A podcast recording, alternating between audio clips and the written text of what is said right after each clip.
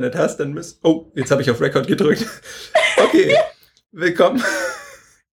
Willkommen bei der zweiten Staffel von Van Ostwärts, bei der ersten Folge der zweiten Staffel, beim zweiten Take der zweiten Staffel. Ich hoffe, ihr habt gerade gehört, wie Katharina ihr Bier aufgemacht hat. Wir hatten eigentlich extra einen äh, total schönen spontanen Witz geplant mit dem Bier, aber da hat Nils dann einfach Record gedrückt. Ja, ich hatte den Mauszeiger schon über dem Button äh, schweben und naja, dann musste ich lachen. Ähm, ja, wieso zweite Staffel? Ähm, weil in letzter Zeit immer mehr Podcasts irgendwie so tun, als gäbe es Staffeln. Und naja, inhaltlich äh, werden wir uns jetzt thematisch nicht so abgrenzen von dem, was wir bisher gemacht haben, aber da wir jetzt einfach die Pause äh, hatten, reisebedingt im Februar, äh, dachte ich, kann man das auch mal so nennen. Und ja. ja, und vor allem äh, ist die äh, Veränderung jetzt, dass wir ähm, skypen und nicht mehr beieinander sitzen. Also wir machen, wir fernostwärtsen quasi aus der Ferne. Das heißt, wir fernostwärts nicht nur für euch von China, sondern ähm, von China und Taiwan. Also gleich doppelt international. Genau.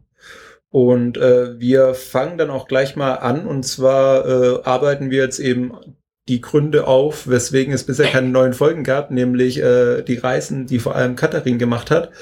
Und äh, Katharin wird euch jetzt gleich mal darüber erzählen, wie es in den tibetischen Regionen Chinas so war.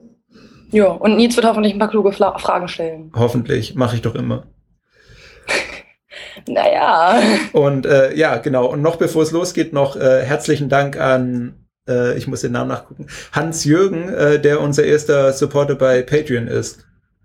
Genau, Patreon, total. Äh, das haben wir schon paar Mal erklärt, was es ist. Also ihr könnt uns quasi da nicht über Flatter so pro Folge nur was geben, sondern ihr könnt auch sagen, dass ihr uns jeden Monat einen bestimmten Betrag geben wollt.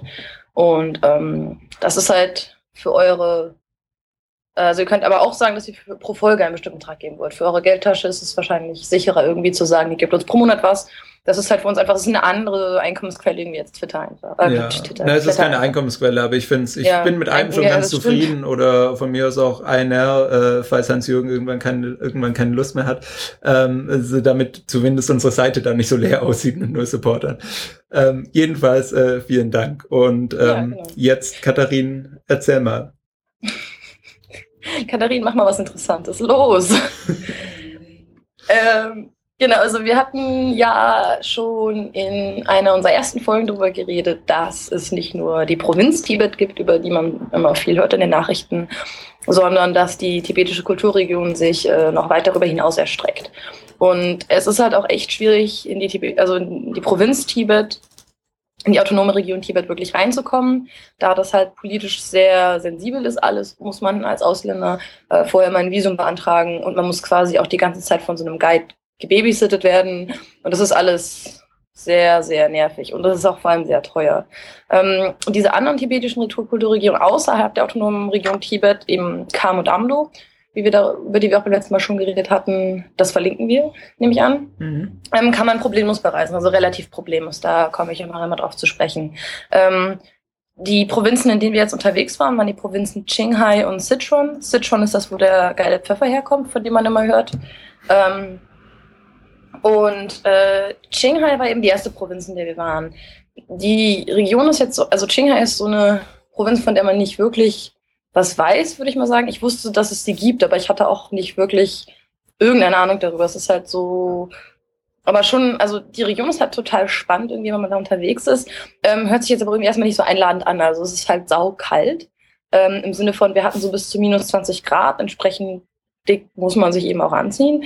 Ähm, es ist super trocken und auch in der Hauptstadt Xining ziemlich windig. Und es geht halt echt hoch. Also Qinghai grenzt quasi an die autonome Region Tibet, also hat eine gemeinsame Grenze mit Tibet und ähm, ist grenzt auch schon an das Himalaya-Gebirge oder ist schon Teil davon. Und in Qinghai ist quasi das tibetische Hochplateau. Das heißt, es geht echt verdammt hoch, nämlich also bis 4000, also wir waren auf bis zu 4700 Metern Höhe. Das heißt, es wird kalt ähm, und es gibt immer weniger Sauerstoff und man wird durchaus höhenkrank, was sich ziemlich scheiße anfühlt, kann ich jetzt aus Erfahrung sagen. Ähm, die Hauptstadt Xining, in die wir halt am Anfang gefahren sind, ist erstmal nur auf 2200 Metern Höhe. Das ist noch okay. Ähm, ich war ja nicht allein unterwegs, sondern mit äh, Dritte, den man vielleicht von Twitter kennt, der, also das ist so unterschiedlich, die Menschen reagieren unterschiedlich. Und ich hatte in Chining nur so leichte Kopfschmerzen, irgendwas ein bisschen schlimmer, dann war es nachher bei mir anders. Also ist, man merkt das auf jeden Fall, die Höhe. Äh, sonst so an Zahlen, was man über Qinghai wissen sollte, die Pro dafür, dass man die Provinz so wenig also nicht kennt, ist sie verdammt groß. Ähm, sie ist größer als jedes europäische Land. Ähm, also insgesamt 720.000 Quadratkilometer. Auf diesen 720.000 Quadratkilometern leben aber nur 5.600.000 Leute. Also äh, 5.600.000 Leute. Das ist so, ja, es ist halt, es ist halt nicht besonders einladend alles. Es ist sehr bergig, es ist halt sehr hoch. Das heißt, da wächst nicht viel. Ähm, man kann halt schlecht Landwirtschaft betreiben.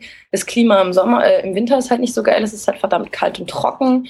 Ich weiß nicht, wie es im Sommer ist, aber es wird, also es wird schon, also im Sommer ist halt Regenzeit. Ähm, das kann ich tatsächlich nicht so beurteilen, aber im Winter ist es verdammt ungemütlich. Und in einer Stadt, in der wir waren, haben sie zum Beispiel auch gesagt, es ist so kalt im Winter, dass sie quasi nur vier Monate des Jahres über bauen können. Das war auch in Chining so. Also wir sind an ganz vielen Baustellen vorbeigekommen. Also die ganze Stadt war irgendwie voller toter Baustellen, wo sie halt so riesige Hochhäuser gebaut haben. Aber auf den Baustellen war nichts los. Und als wir dann weiter im Süden waren, haben sie uns eben erzählt, ähm, naja, so zumindest hier, das war dann auf 3500 Metern Höhe. Ähm, da meinten sie ja zumindest hier, äh, wird nur von April bis August wirklich an diesen Baustellen gearbeitet, weil sonst ist es zu kalt. Darf das ich ist halt auch, ja? da kurz einhaken? Ähm, ist, äh, merkt man tagsüber, also ähm, Tag, Nacht, ähm, große Temperaturschwankungen. Also dass tagsüber mit Sonnenschein dann irgendwie schon ein bisschen wärmer wird und nachts dann rapide abfällt? Definitiv, ja. Also das, also ich glaube, wir hatten so von Tag auf Nacht schon Temperaturabfälle von 10 Grad auf jeden Fall, okay. teils manchmal auch mehr. Aber tagsüber dann auch schon unter Null, oder? Ja, auf jeden Fall, ah. also auch durchaus. Also wir sind halt irgendwo mal angekommen, das, also mitten in der Nacht und da waren es dann halt minus 20 Grad, als wir da ankamen.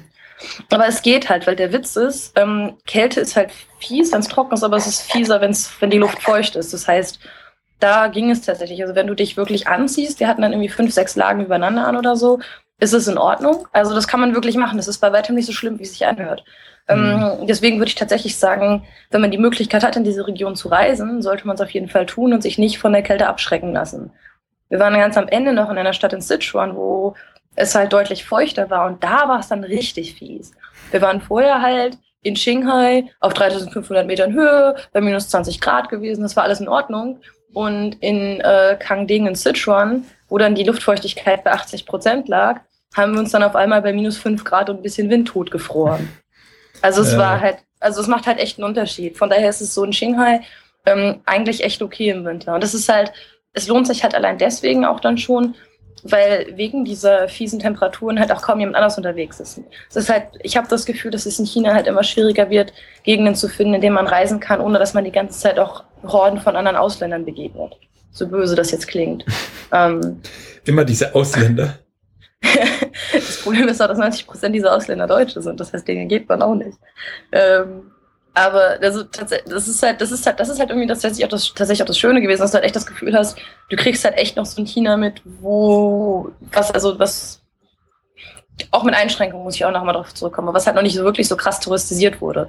Gerade die Hauptstadt, also da können wir jetzt mal drauf zu sprechen kommen, gerade die Hauptstadt eben, Xining, in der wir als erstes waren, die halt auf 2200 Metern Höhe liegt, ist äh, halt einfach eine chinesische Großstadt. Ist auch, glaube ich, an sich jetzt gar nicht so groß von den Einwohnern her, ähm, ist halt auch nicht wirklich schön, sage ich jetzt mal. Aber es ist halt schon, nee, die Stadt ist wirklich nicht schön. Es besteht halt im Endeffekt aus diesen sozialistischen grauen Gebäuden. Äh, das ist so, ah. äh, aber ähm, was wir halt zum Beispiel gemacht haben, ist, wir waren auf relativ vielen lokalen Märkten irgendwie ähm, und haben halt einfach total geiles Essen äh, weil, hey, es ist China. Und das ist halt, es ist halt echt was ganz anderes, als wenn du in Regionen unterwegs bist, wo du halt weißt, dass du erwartet bist als Ausländer und wo eben, das ist ja auch so eine Sache, wir sollten mal über Tourismus in China reden, ähm, weil wenn Ausländer erwartet werden, wird irgendwie alles, oder wenn Besucher erwartet werden, wird alles für sie vorbereitet und hübsch gemacht und aufgehübscht ähm, und Sachen werden niedergerissen und in schön wieder aufgebaut. Ich mache mal jetzt Anführungszeichen in die Luft gerade. Und das hast du halt in Xining überhaupt nicht. Also Xining ist eine Stadt, die halt auch null irgendwie beschönigt ist ähm, bisher. Da ist halt, glaube ich, Also es wirkte so, als ob da noch relativ viel wirtschaftliches Entwicklungsprogramm irgendwie am Gange ist. Das heißt, die Stadt muss sich halt irgendwie erstmal entwickeln. Und ich glaube auch nicht, dass es besonders attraktiv ist, irgendwie für Chinesen oder so da unbedingt hinzugehen. Außer sie haben halt einen gut bezahlten Job. Mhm. Und insofern ist es halt auch interessant, weil es eine Seite von China ist, ähm, die man halt nicht mitbekommt, wenn man nur die ganzen Touristen-Hotspots quasi abreißt. So. Ja, das hast du ähm, mitbekommen. Das heißt, da ist wirtschaftlich auch nicht wirklich was los, oder? Oder weißt um, du ähm. gerade, ob da irgendwie dann noch zumindest irgendwie Rohstoffe oder sowas sind? Das weiß ich tatsächlich nicht. Ähm, ich weiß da nur, dass ein bisschen weiter im Norden dann in Xinjiang halt die ganzen Rohstoffe ja. sind, aber. Ja, aber da, da werden ja auch eben die äh, Han-Chinesen hingeschickt. Aber in Xinjiang ist dann halt einfach quasi ähm, äh, Fuchs und Hase sagen sich gute Nacht, mehr oder minder. Also ein bisschen wirkt es, ja. Also wir haben ja auch nicht so viel gesehen tatsächlich, aber selbst Xining ist halt nicht groß. Und der Rest des Landes, wir sind halt quasi einmal, wir sind mit einem Bus einmal von, vom einen Ende, vom Nordende der Provinz und Südende der Provinz quasi gefahren. Das waren zwölf Stunden. Ähm, und da haben wir quasi nichts gesehen. Da war nichts. Also da war wirklich nichts. Wir sind über dieses tibetische Hochplateau und das hat immer mal wieder so Weiden links und rechts gehabt und viele Berge, richtig geile Berge, alles wunderschön. Ähm, aber wir sind, glaube ich, durch, keine Ahnung, wir sind vielleicht durch ein Dings irgendwie durchgekommen, das man wirklich als Stadt bezeichnen konnte. Und das wirkt halt echt so wie innerhalb der letzten zwei Monate hochgezogen. Die Bürgersteige waren blank geputzt und alle Gebäude sahen aus, als ob sie im letzten Jahr gebaut worden wären. Mhm. Also alles, das, da, da, da, ich wüsste nicht, was da sein sollte. Ich glaube, das Einzige, was da, also was außerhalb von Xining wirklich an Wirtschaftstätigkeit los ist, sind wahrscheinlich die Tibeter, die ihre Yaks da weiden und aus denen Teile rausnehmen und damit Dinge tun. Das, ist, das hört sich jetzt so blöd an, ja. aber ich, also so wirkt es halt tatsächlich so ein bisschen. Okay. Von daher, also, aber schon spannend. Und aber tatsächlich sind in, das habe ich auch dank Wikipedia jetzt rausgefunden, ähm, also Qinghai ist dann halt Teil der tibetischen Kulturregion Am Amdo, größtenteils. Ähm, tatsächlich ist aber zum Beispiel Xining, also die Hauptstadt, ist, ist, so von Muslimen relativ dominiert. Also du hast echt viele Muslime. Ähm, und auch viele Moscheen, was ich sehr spannend fand. Das habe ich so in dem Maße noch nicht wirklich gesehen, selbst nicht, als ich in Gansu unterwegs war. Und also angeblich sind wohl 50, etwa 50 Prozent der Bevölkerung in den Qinghai tatsächlich Han-Chinesen. Also quasi die mhm. dominante äh, ethnische Gruppe hier in China. 20 Prozent sind Tibeter und 16 Prozent sind Hui-Muslime. Und man hat echt das Gefühl, dass diese Hui-Muslime komplett alle in Chinin wohnen. Ähm, es ist, es ist aber auch ziemlich geil, weil du halt irgendwie ein komplett anderes Stadtbild hast. Sie prägen, also sie, sie, also man erkennt die Hui-Muslime ja oft auch daran, wie sie sich ja kleiden, weil sie halt immer diese Hütchen aufhaben und viele von ihnen eben auch Bart tragen, was in China sonst sehr, sehr unüblich ist. Das heißt, die prägen das Stadtbild auch auf eine ganz andere Art und Weise. Es gibt halt überall Halal, essen, Halal zu essen und selbst an sage ich jetzt mal, normalen Restaurants, also die nicht explizit für Muslime sind, oder die explizit muslimisches Essen servieren, steht oft in, auf Arabisch da noch dran, dass das Essen halt halal ist. Oder wir waren auf einem Markt und da gab es einen Fleischer, der halt äh, auch halal Fleisch verkauft hat und sowas alles. Das ist schon irgendwie, also ist schon irgendwie spannend. Mhm. Da muss, da muss man ja auch sagen, äh, vielleicht noch äh, zur besseren Einordnung, die sind dann ja schon nur über die Stadt verteilt. Ja. Also wenn, wenn du sagst, dass es da viele gibt, dann heißt es das nicht, dass da ein Viertel gibt, wo die alle wohnen, sondern die, die prägen, wenn du schon sagst, die prägen das Stadtbild, dann sind die ja wirklich überall in der Stadt. Ja, definitiv, genau. Also es ist wirklich sie, also die Stadt wirkt muslimisch, sie wirkt nicht unbedingt chinesisch. Das ist halt schon, also es macht schon ziemlich was aus. Und was ich an so, so als letztes zu Xining noch, was ich da spannend fand, ähm, ist, dass man merkt, wie viele ethnische Minderheiten dort leben. Und zwar nicht daran, wie die Leute dort aussehen, sondern darin, wie viel Propaganda in der Stadt überall ist. Also tatsächlich, ähm, die schönste, bezeichnendste Anekdote ist, ähm, also an der großen Moschee äh, in Xining, wenn man da ist und wenn man quasi aus der Gebetshalle rauskommt, dann läuft man in den Innenhof von dieser Moschee und läuft auf eine Wand zu, auf der ein riesig langer Propagandatext steht. Das ist richtig krass. Da stehen dann halt so Sachen wie, ähm, oh, die Theorie des dreimaligen Nicht-Verlassens. Das bedeutet, dass die ethnischen Minderheiten die Han-Chinesen nicht im Stich lassen, die ethnischen Minderheiten einander nicht im Stich lassen und die Han-Chinesen die Minderheiten nicht im Stich lassen. Und Im Endeffekt so, wir sind alle eine große Familie und ja, ihr habt gerade gebetet, aber vergesst auf keinen Fall, dass ihr auch Chinesen seid. Dann so schön so, ah, gemeinsam bilden wir die Diversität der chinesischen Kultur ähm, und wir sind alle total happy und leben ganz fröhlich und so zusammen. Das ist, ähm, das hat man relativ viel, also diesen Kram, so der wirklich explizit wirklich sagt, hey, hier Leute, wir sind alle Chinesen. Mhm. Ähm, jetzt mal außen vor gelassen, wie die Leute wirklich behandelt werden. Ähm, und was man auch sehr viel hatte, war ähm, also viel Propaganda für den chinesischen Traum. Also dieses, äh, dieses Leitmotiv von Xi Jinping. Das hat man auch in Beijing sehr viel, aber ich habe es noch, also ich habe es nirgendwo anders so oft gesehen wie in Xining tatsächlich. Also das hat diese gezielte Propaganda auf ethnische Minderheiten, diese generelle Parteipropaganda, die auch deutlich extremer war als woanders. Und du hast ähm, Propaganda, die quasi auf das äh, Verhalten der Bürger abzielt. Also die sagt, verhaltet euch alle zivilisiert, ähm, seid freundlich zueinander, helft. Dann hast du irgendwie Poster, auf denen diverse Familienwerte mhm. irgendwie angepriesen werden oder ähm, behandelt euren Körper gut, ähm, in Klammern, damit ihr lange für den Sozialis sozialistischen Staat arbeiten könnt. Und also so, du hast ja, halt, es ist halt schon. Ich glaube, das, falls ich dich unterbrechen darf, ich glaube, das ja. können wir auch auslagern. Ja, können, also Weil, tatsächlich bin ich jetzt hier fertig an diesem Punkt. Ja, ja, okay, ähm, ich meine nur, dass äh, ich schreibe das mal auf, das sollten wir dann auch vielleicht mal separat irgendwie besprechen. Propaganda ja. in China. Propaganda vielleicht schon. Was ich halt, was ich halt wirklich spannend fand, das ist die Bottom Line, dass es halt einfach so viel war. Es war halt mhm. so geballt, dass es mir echt aufgefallen ist. Ähm, ich, ist, du hast es halt auch in Beijing, du hast es in anderen Städten und ich habe, wir haben es in anderen Städten gehabt, die wir gesehen haben, aber nirgendwo so krass wie in China. Mhm. Also es war halt schon nicht ganz ohne. Ähm, naja, so viel dazu. Irgendwelche Fragen jetzt? Irgendwelche klugen Fragen? Irgendwelche klugen Fragen. Ähm, das äh, stellt sich ja meistens immer erst hinterher raus, wenn äh, man die Antwort gehört hat. Ähm, direkt so nicht, nee. Äh, du hast ja auch, hast du, das hast du jetzt noch gar nicht erwähnt, dass du auch ziemlich ähm, viel darüber geblockt hast. Also ah, wer sich da genau für interessiert, für genaue Tagesabläufe und ähm, Erfahrungen und äh, vor allem Bilder, kann da gern bei Katharins äh, Tumblr nachschauen. Ja, genau.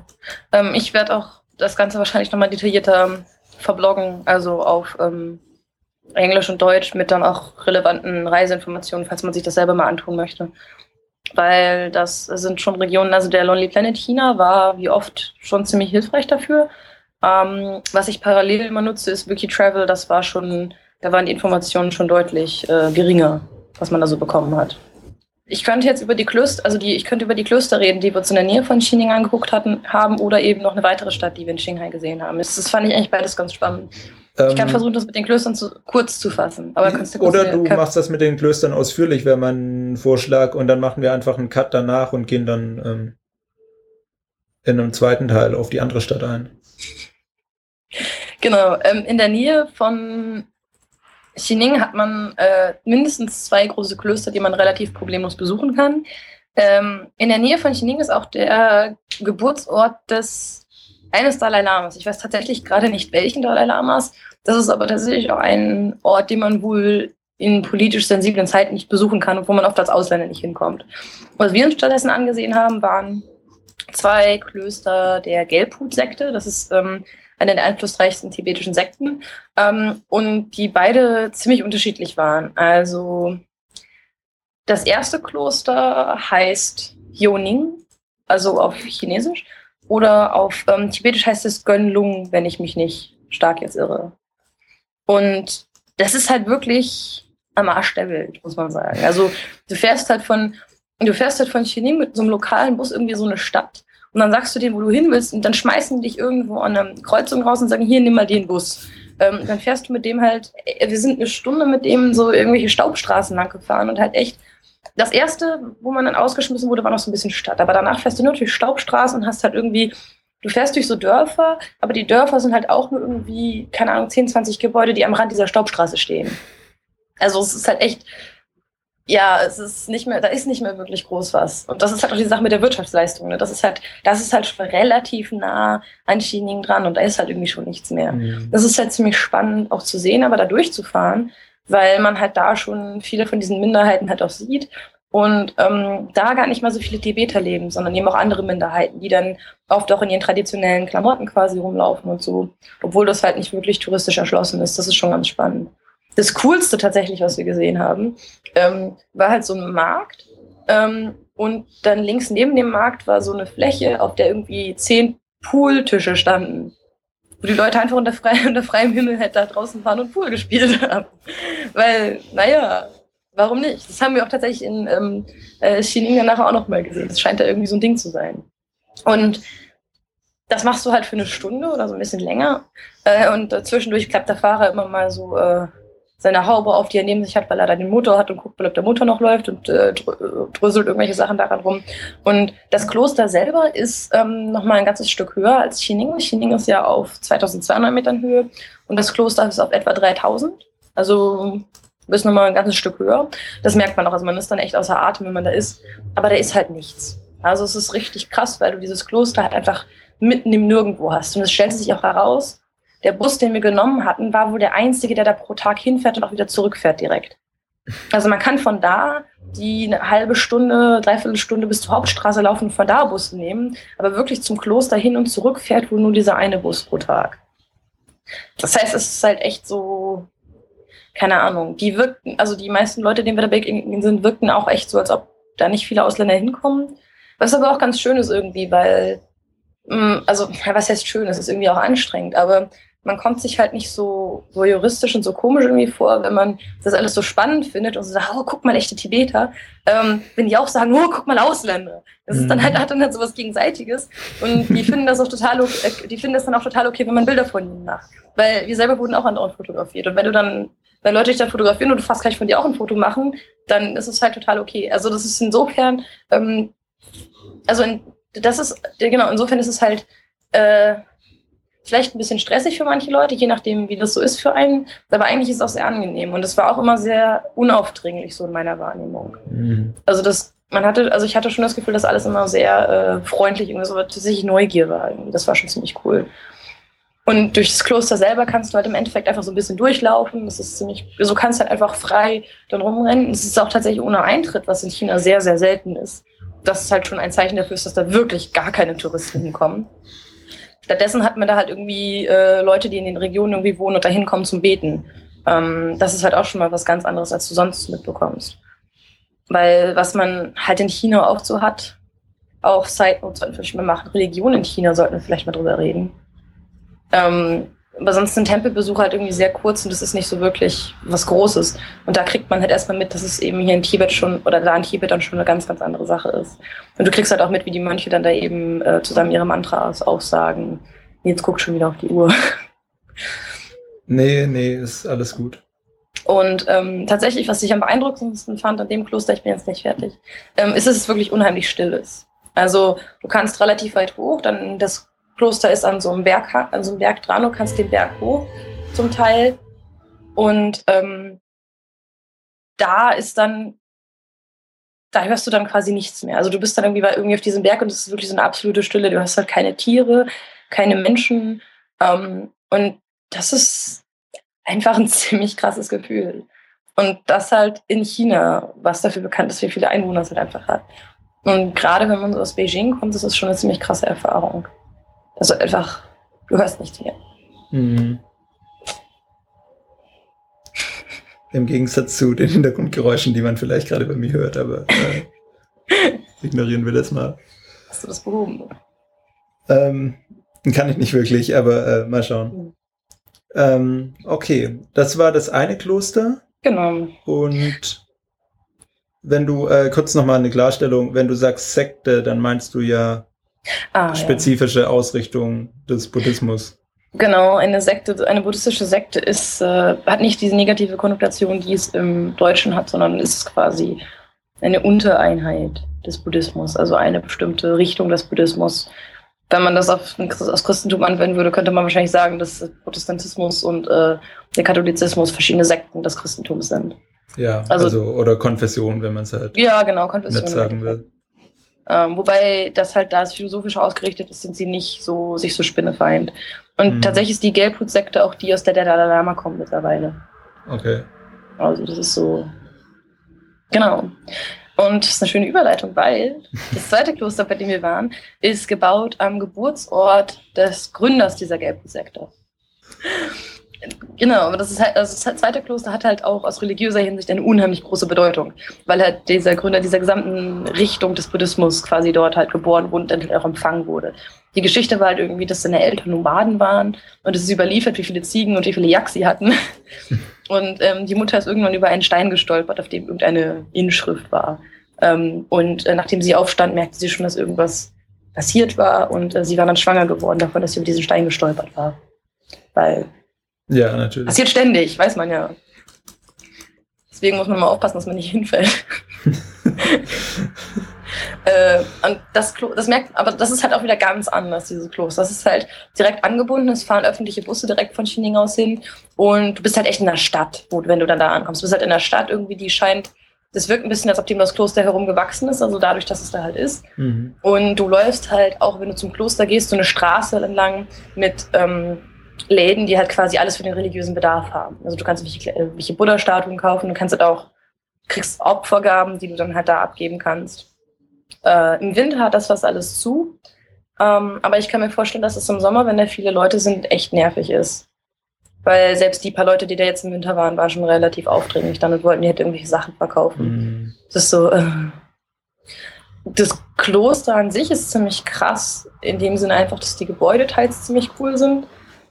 Ähm, da zahlt man allerdings auch also echt Eintritt. Ähm, etwas über 10 Euro. Das Schöne ist, im Winter auch wieder, eigentlich ist, sollte man da wahrscheinlich im Winter hingehen. Ähm, Im Winter sind so wenig Besucher da, die haben noch nicht mal Eintritt genommen. Also die haben keine Karten verkauft, das Tickethäuschen war leer und auch, es gibt nur bestimmte Gebäude, für die man die Karte wirklich braucht und da saß auch niemand, der das irgendwie kontrolliert hat. Das hat jetzt so ein bisschen sowas von, ach, das ist uns eigentlich gerade egal. Ähm, tatsächlich war nämlich im Winter jetzt das ganze Kloster voller Pilger, die dann halt dahin kommen. Also wirklich tibetische Pilger, die halt anscheinend aus den gesamten ländlichen Regionen von Qinghai und vielleicht auch von Gansu, also einer angrenzenden Provinz, dahin kommen, um da eben zu beten. Und die machen etwas, das nennt sich auf Englisch heißt das, das ist das Verb to prostrate. Ich weiß nicht, ob das auf deutschen Äquivalent dazu gibt. Das ist quasi so eine Verbeugung, bei der man sich einmal ganz hinstellt und die Arme über den Kopf nimmt und dann wirft man sich quasi längs auf den Boden. Also nicht wirklich hinwerfen, sondern man macht das quasi so ein bisschen langsamer ritualisiert. Hm. Und das also, ist halt eine heftigere Verbeugung irgendwie. Ja, also eben, also es ist ja auch vor allem mit Hinknien, ne? Mit was? Hinknien. Ach so, ja, das stimmt. Ja, stimmt. Du hast erst die Arme über den Kopf, dann gehst du dich hin oder legst du dich halt irgendwie längs hin einmal. Ja, deswegen, also das sieht man bei, äh, ich glaube, sieben Jahre in Tibet ziemlich gut.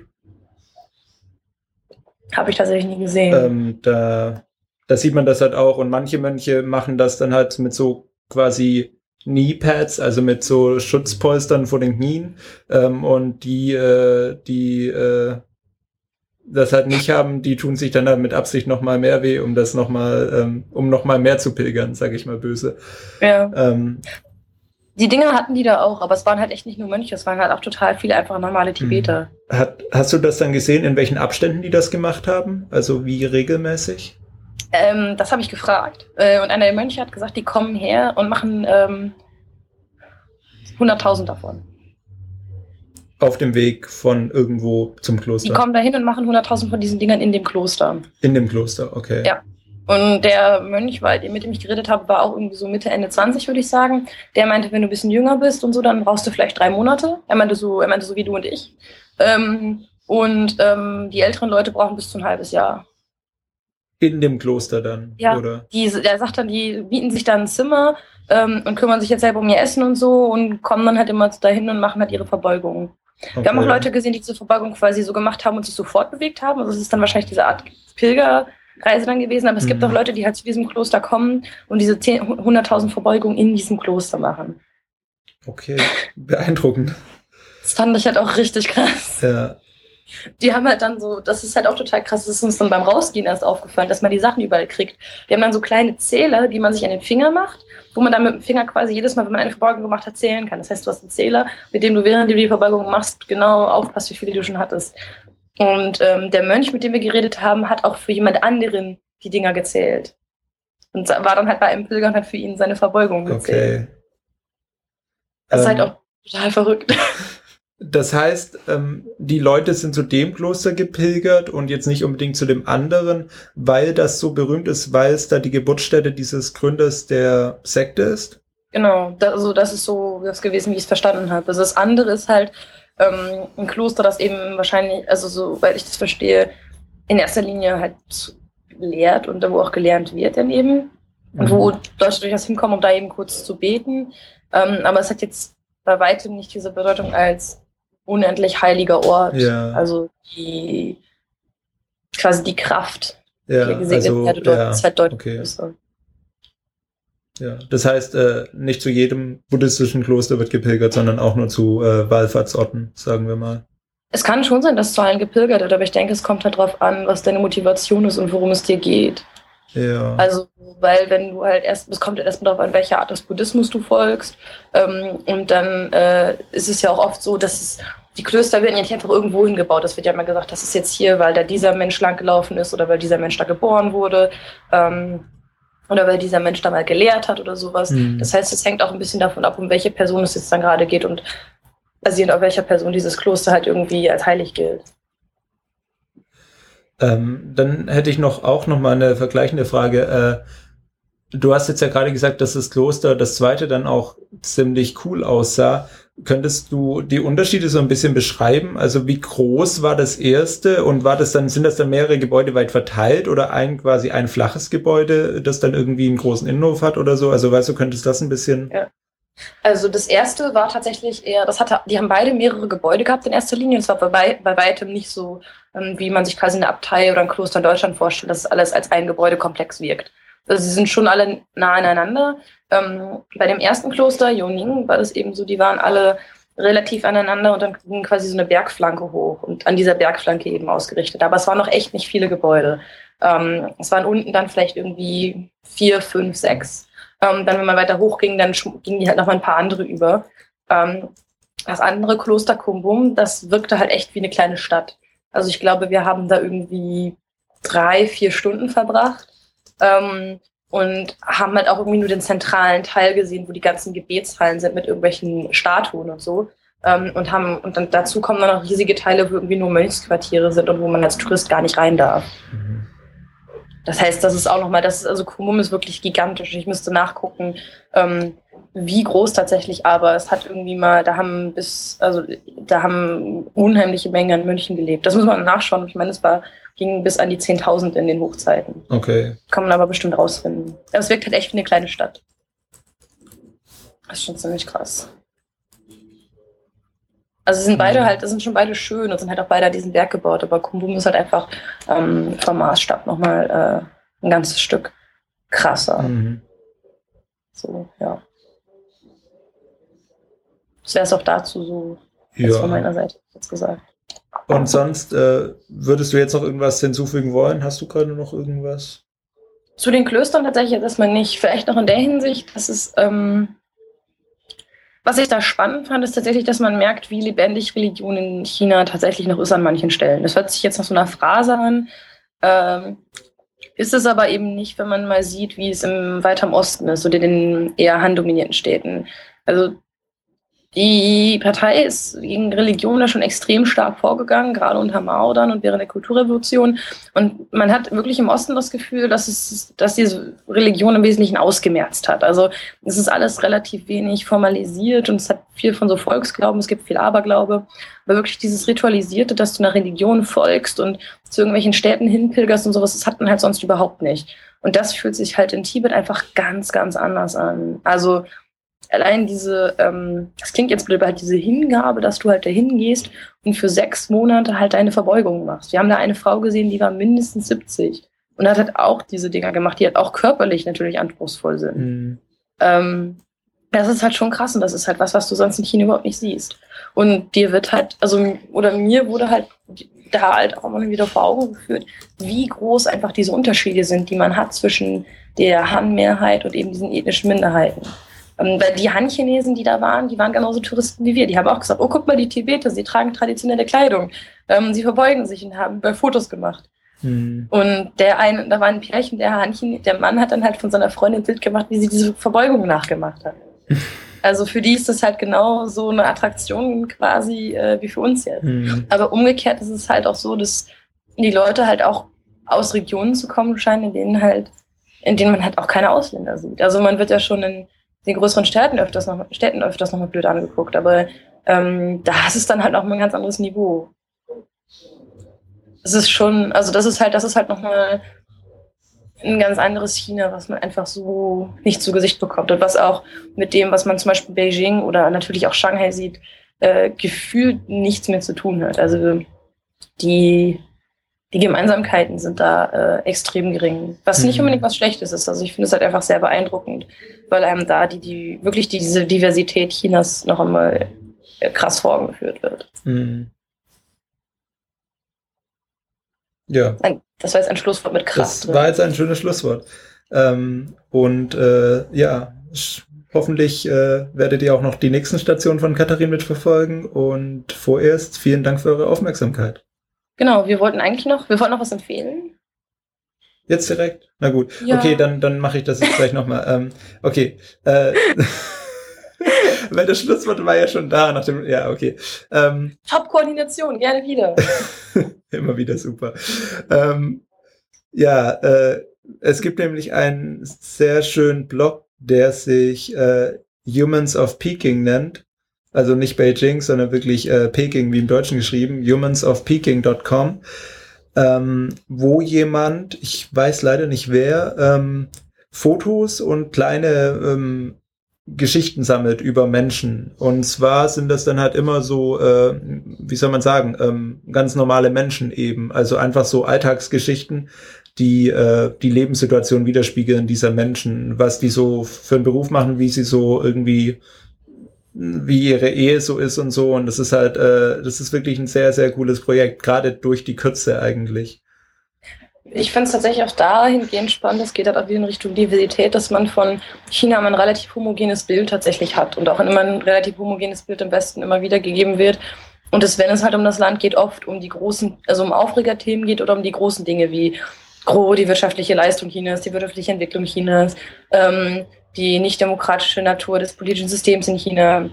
Ähm, und da fallen solche Sachen halt irgendwie immer so ein bisschen unten runter. Und deswegen finde ich es ganz schön, dass man dadurch mal einen anderen Eindruck von dem Land eben bekommt. Oder nicht unbedingt von dem Land, aber zumindest von äh, der Hauptstadt, die auch einiges mehr zu bieten hat, als man vielleicht mitbekommt, wenn man hier für eine Woche oder so als Tourist ist. Ja. Deswegen schaut da mal rein, ist äh, sehr gut. ähm, die haben Pause gemacht äh, vor dem äh, chinesischen Neujahr. Äh, ich hoffe mal, die machen bald weiter. Aber es sind auf jeden Fall auch ein paar alte Einträge da zum Nachlesen. Genau, wird sich auf jeden Fall lohnen, sich das mal anzuschauen. Jo. Und damit ähm, vielen Dank für eure Aufmerksamkeit. Und äh, bis zum nächsten Mal. Tschüss. Ciao.